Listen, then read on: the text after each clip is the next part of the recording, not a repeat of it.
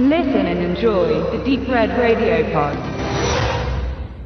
Black 47 ist kein Spiel, sondern der relativ neue Film aus dem Hause Escort Elite vom 14.12.2018 ist dieser erschienen. Er spielt, wie der Titel schon andeutet, im Jahre, allerdings 1847 in Irland. Es ist eine irische Produktion und er hat auch diesen Handlungsort. Es geht um die damalige Hungersnot, die zu dieser Zeit nicht nur Irland oder auch äh, Großbritannien, England fest im Griff hatte, auch das Festlands Europa und im Falle Irlands aber noch ein paar besondere Komponenten hinzukamen. Denn die irische Insel war besetzt von den britischen Truppen und dort hat man halt wie auch im Rest der Welt aller Kolonialismus und Imperialismus ordentlich unterdrückt und sagen wir mal ausgesaugt und so auch schon eh das dahindarbende Volk in Irland, die mit der ausbleibenden guten Kartoffelernte sowieso schon gestraft waren, wurden die letzten verbliebenen Lebensmittel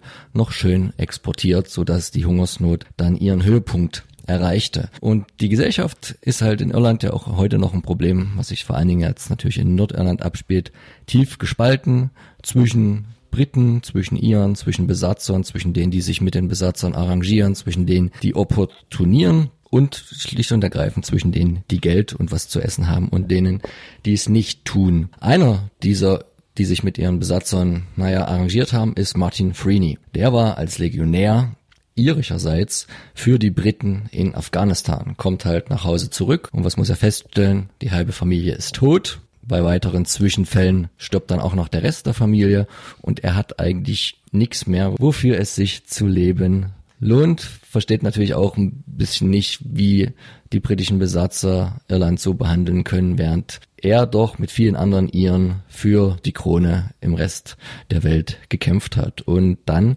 geht es ein bisschen weg von der eigentlich, von dem eigentlich historischen Ansatz zu einem Rachefilm aller Ein Mann sieht rot. Und am Anfang fragt man sich, wo ist Liam Neeson? Warum spielt er nicht mit? Der Protagonist ist halt ein etwas jüngeren Datums.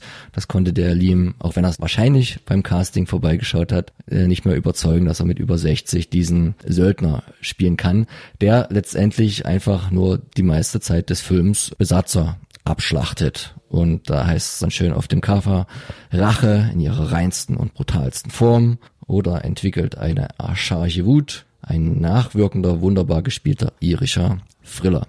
Und da denkt man so gleich so ein bisschen, na, Schottland, Irland, ähnliche Geschichten, ähnliche Probleme.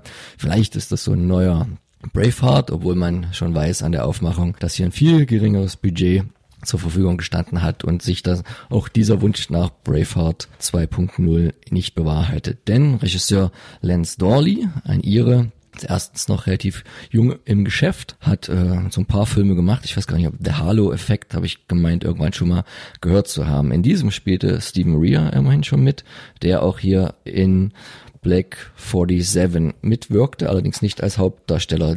Diesen gibt James Freshwell und als sein Gegenspieler spielt Hugo Weaving mit, der mit ihm gedient hat und ihn später ausfindig machen soll, um für die Besatzer seiner sich zu entledigen, dadurch, dass sie ja doch recht hohe Verluste an ihm haben. Der letztgenannte, da braucht jetzt die Filme aller Matrix, Herr der Ringe, Hobbit nicht aufzählen. Der junge Hauptdarsteller hat im Stanford Prison Experiment mitgespielt und Hacked kein Leben ist sicher, also eher noch am Anfang seiner Karriere stehend.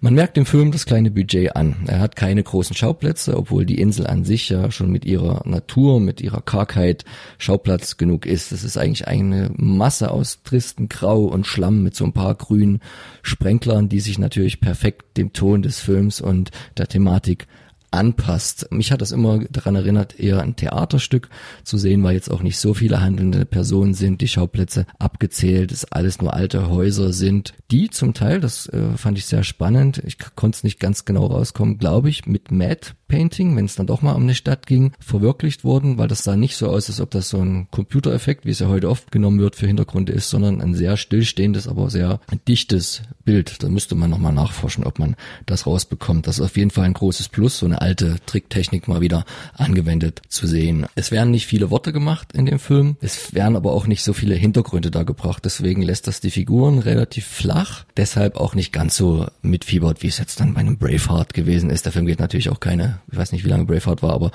drei Stunden. Und er hat natürlich auch keinen Schauspieler vom Charisma eines Mel Gibsons. Hugo Weaving ist ja jetzt auch eher bekannt als jemand, der da so ein bisschen glatte, undurchsichtige Person, aber nicht unbedingt charismatische Typen spielt. Und unser Hauptcharakter, der sich einfach nur dahin metzelt, ist dann eigentlich auch nicht so der riesige Sympathieträger. Deswegen ergreift einen das nicht so ganz. Und der Film schafft es meiner Meinung nach nicht in die Top-Liga der Filme, die diesen irisch-britischen Konflikt wiedergeben, einzustoßen, wenn man jetzt da an The Winter Shakes the Barleys erinnert oder The Crying Game oder der von uns in einer äh, Review, damals noch von David, beschriebene 71 hinter feindlichen Linien, natürlich etwas neuerer Thematik oder, was vielleicht zeitlich am ehesten noch anpasst, Michael Collins. Also die spielen da alle noch in einer anderen Liga. Man muss aber auch fairerweise sagen, durch diese Budgetrestriktionen. Ansonsten ist das eher was für die leisen Töne und natürlich auch nichts, was sehr erbaunt ist aufgrund seiner Thematik. Wer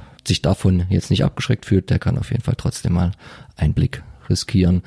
Es sei aber vor allen Dingen auch noch gesagt, dass wenn hier steht Rache in ihrer reinsten und brutalsten Form, er trotzdem auch lange nicht so grafisch ist wie ein Braveheart. Dort blendet man eher weg und die Bezeichnung der Pressekollegen, der irische Django Unchained, ist natürlich auch extrem weit hergeholt und tut dem Film an sich auch nichts Gutes, weil er hat nichts mit einem locker flockig äh, Sprüche klopfenden Tarantino zu tun. Ganz im Gegenteil. Also hier wird nicht geredet und das sind zwei verschiedene Paar Schuhe, aber überzeugt euch selbst.